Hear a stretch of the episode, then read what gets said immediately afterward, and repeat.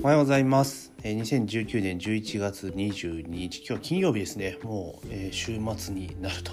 いうところですね。本当早いですね。今日は、え神奈川に来ています。なんか朝ちょっと雨降ってるのかな？今日天気が悪いみたいなんですけど、いかがお過ごしでしょうかというところで、まあ、今日一日終わればね、え週末というところになります。まあ、ただ給料日前の週末なんですよね。えなので給料日は月曜日というところなので、うーんまあおとなしく家でっていうタイミングなのかなともちょっと思ったりはします。さてですね今日の話題はですね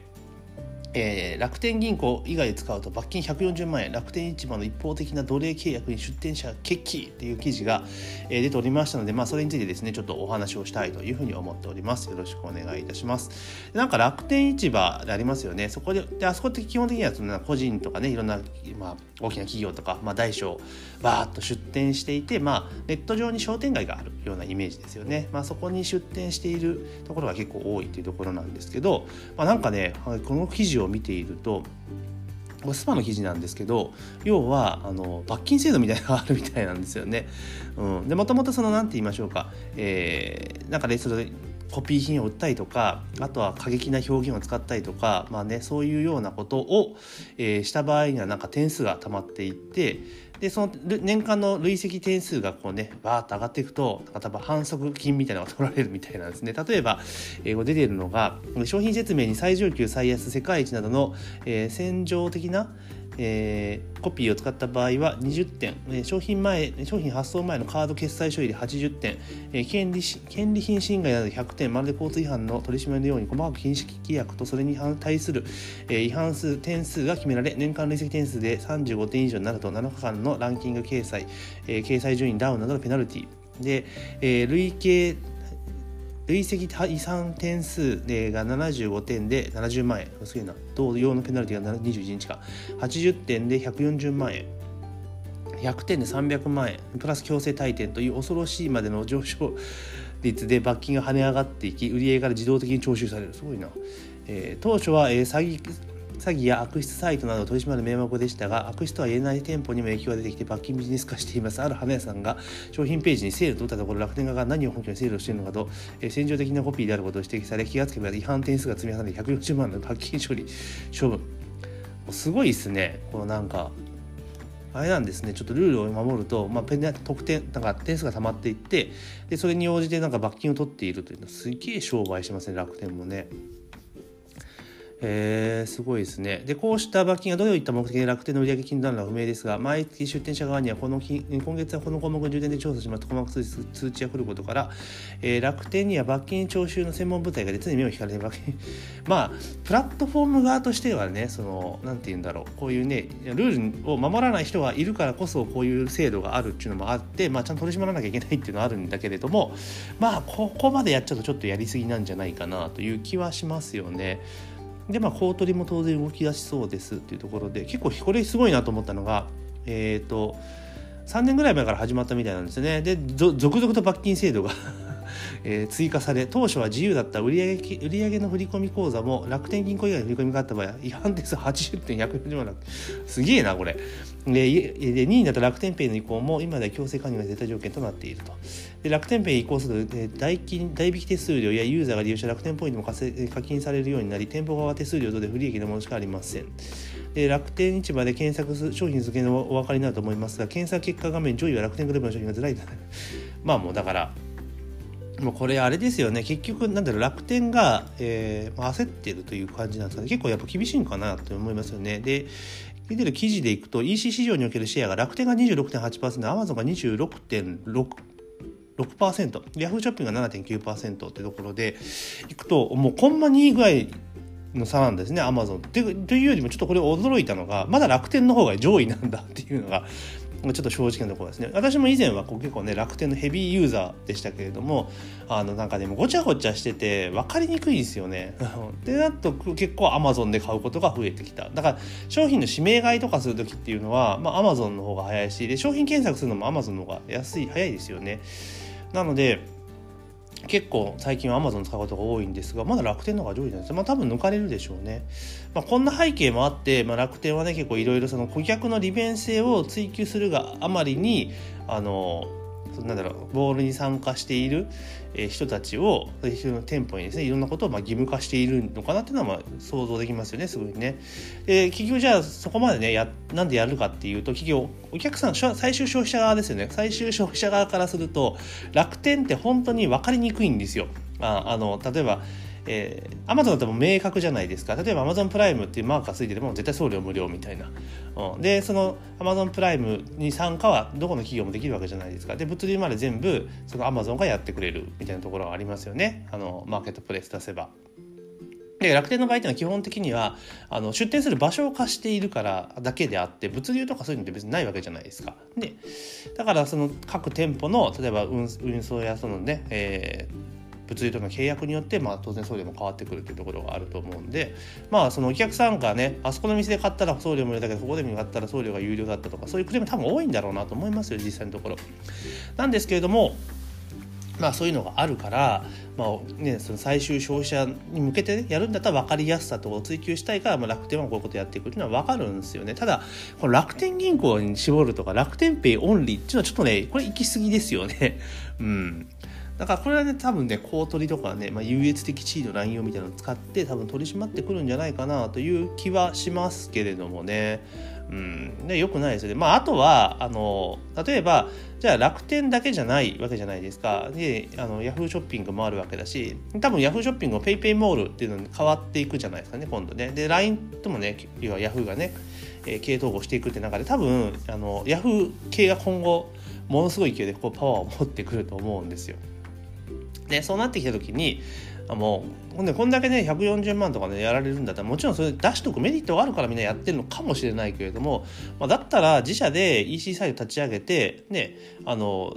作っちゃえばいいわけですよ。で、そこで報告回して集客をすれば別にいいわけであるし、あとはその Yahoo ショッピングとか乗り換えるとかね、まあそうすりゃいいんじゃないかなというふうに思いますよ。だからこのね、まあ確かにこの今の楽天のこの罰金制度っていうのは、まあ良くないし、行き過ぎだとは思うけれども、でもその結局その楽天っていうブランド名と軒先を借りて商売している以上は、まあ、従わざるを得ないですよね。確かに法的に問題なのかもしれないですよ。だけどここででどんちゃんどんちゃん騒いだってじゃあこれで例えばねあの公取が入って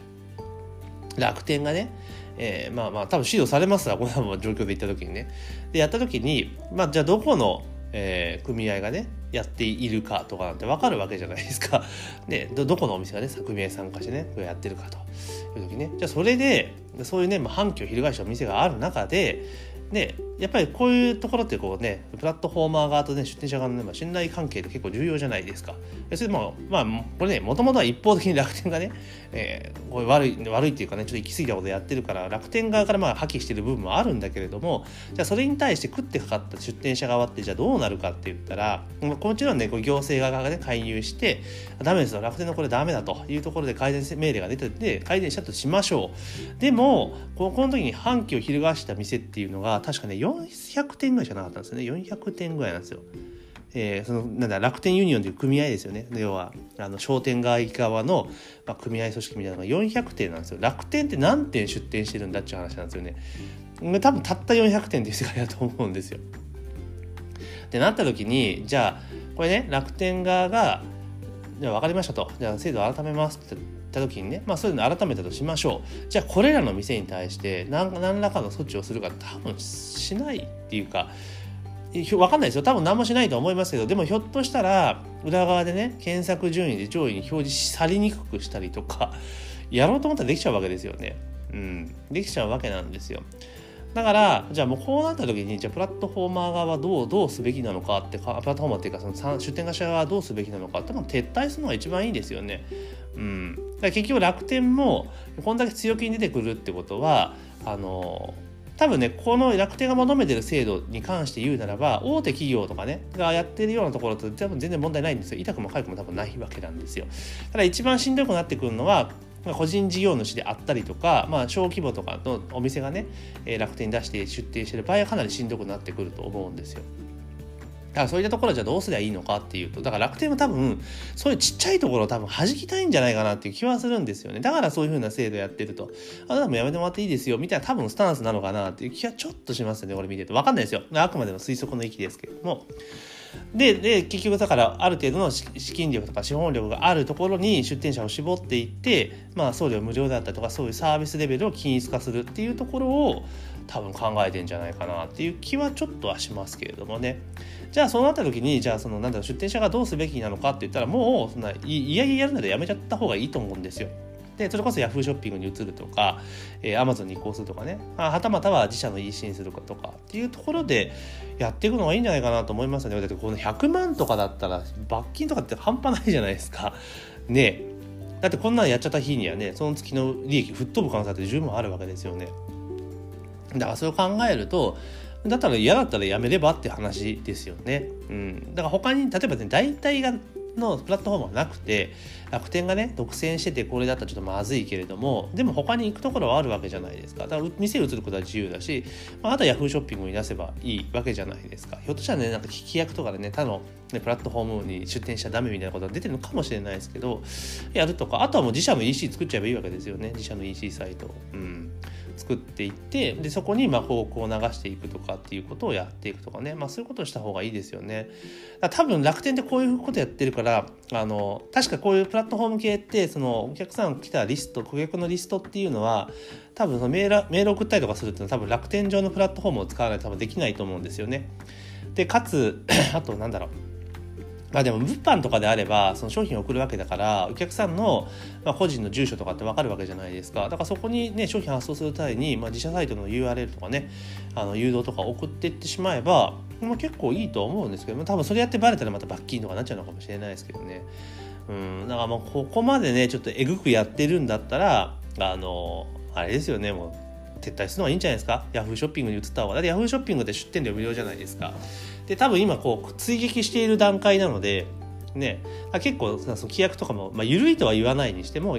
ヤフー楽天ほどガチガチではないはずなんですよね。だったらもうヤフーショッピングに移って、まあ、そこで、えー、ヤフーショッピング確かにそのユーザーのアクセス数総数で言ったら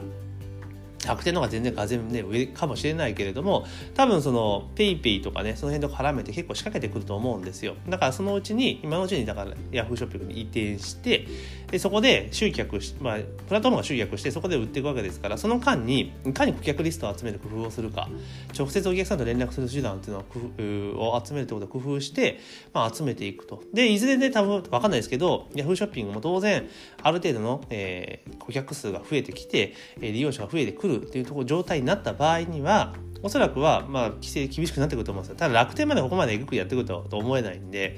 なってきた時に、じゃあその時に、じゃあその PayPay、ヤフーのボールに残るか、とも自社サイトに移転するかって考えた時に、ある程度顧客リストがあってリピーター作っていれば、あの自社サイト作ってそっちに移った方がいいんですよね。結局、あの私もそうですけど楽天とかで買い物とかしてるじゃないですかヤフーショッピングとかででもその中のどこのお店で買ったかっていう印象がまずないんですよねあの何々店から買いましたとかね。全然記憶ないんですよね。楽天で買ったとしか覚えてないんですよ。だからそういうこと考えるとあのリピーターに非常につながりにくないななくなるっていうこともあるし価格競争にやっぱなっちゃうんですよね。あのどうせだって同じ買うんだったら早くつくかあの送料無料かとかポイントいっぱいつくかっていう判断になるじゃないですか。だからそこの土俵で勝負している限りはやっぱリスクがでかいんですよね。その個人経営とかそういうところで言ったら。だったらもうアマゾンに出すとかね、まあ、そんな感じにした方が個人的にはいいんじゃないかなというふうにはちょっと思いますけどね。まあただここまでねちょっと楽天もやってるのもちょっとそろそろ考えなきゃいけないところなんじゃないかなと思ったりはしています。でも正直楽天ってねあんま最近使わないですよ。本当に見にくいからサイトがね。うん。まあ、ヤフーショッピングも同じなんですけどだからアマゾンで買うことやっぱ多いですよね最近ね。早いし配達も早いし。だって年間4000円、今だと、えー、約5000円かな？5000円払っとけばほぼ翌日納品じゃないですか。ね。っていうのがあるしであと結構ね翌日納品あとそのアマゾンプライムビデオとかのいろいろメリットがいっぱいあるわけじゃないですか。そう考えたらアマゾンで良くないって話になっちゃうんですよね。それ以上のだからアマゾンと同じ表で楽天を戦おうとするから結構しんどくなってくるわけであって楽天のその何て言うんだろう。儲かってる部分があるんだったら その辺はねモール側出店側にちょっともっと還元してあげるとかポイントに関してはその倍付けとかっていうのはお店が望まない限りは全部その何て言うの楽天側が負担するとかっていうのをやってもいいんじゃないかなと個人的には思いますけどね。まあただ結局この辺もね権利ばっかり主張していくっていうことももちろん、まあ、権利主張って大事なんですけれども、まあ、この辺もねちょっと気をつけないとあの良くない部分もあるのかなと個人的には思いますけどね。まあ、あの嫌だったらやめればいいじゃんっていうのは私の考えです。他移ったらいいじゃん、他あるんだからっていうところで、まあ、えー、そういうふうに思います。まあ、ただね、ちょっと、ちょっと楽天これ、ちょっとえぐいなっていうのは思いますよ。まあ、これは実際のところはどうなのかっていうのは分からないですけれども、まあ、ここまで罰金とかってね、100万とか単位の罰金を課すのは、まあ、ちょっとまずいんじゃないかなと個人的には思います。まあ、今後ね、この動向をちょっと追っかけていこうかなというふうに思っております。というわけで今日はですね、えー、楽天がね、罰金ビジネスをしてるぞみたいな、えー、記事がありました。楽天銀行以外を使うと罰金140万円みたいな。一方的な奴隷契約に出店者側が決起っていうのね、組合を作りましたよってところでね、そんな話がありましたので、まあ、それをネタにですね、まあ、私はもう嫌だったらやめたらいいじゃんみたいな、他を移ったらっていう、まあ、意見なんですけども、それについてお話をさせていただきました。で、朝のポッドキャストはこのようにね、時事ネタを絡めてですね、いろんなお話をさせていただいております。で、メルマガはね、夕方18時30分にですね、最新のビジネスネタなどを話しているので、送っておりますので、そちらも合わせてご購読をいただければというふうに思っております。というわけで、2019年11月22日金曜日、朝ののポッドキャストは、えー、以上になります、えー、今日も一日頑張っていきましょう。